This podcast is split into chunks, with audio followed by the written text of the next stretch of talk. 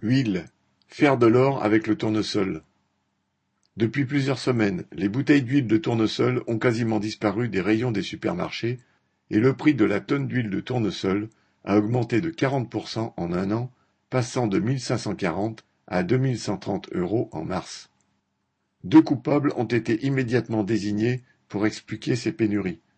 La guerre en Ukraine et le comportement prétendument individualiste des consommateurs ou des restaurateurs qui font des stocks. Ces deux accusés ont bon dos.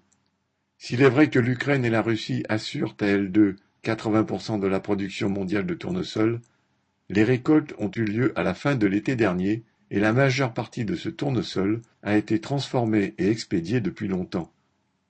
Bien sûr, la prolongation de la guerre risque d'empêcher les nouveaux semis ce qui réduira drastiquement la prochaine récolte, tandis que l'expédition du tournesol par bateau via la mer Noire, fermée à la navigation, est bloquée. L'une des causes de la flambée actuelle des prix est donc l'anticipation par les courtiers internationaux d'une pénurie possible, mais encore à venir. C'est de la spéculation. Une autre raison, tout aussi spéculative, est la constitution de stocks par des grossistes à toutes les étapes de la distribution. Ce que font en petit les ménages légitimement inquiets d'une possible rupture de stock est pratiqué à très grande échelle par les grands groupes de l'agroalimentaire et de la distribution.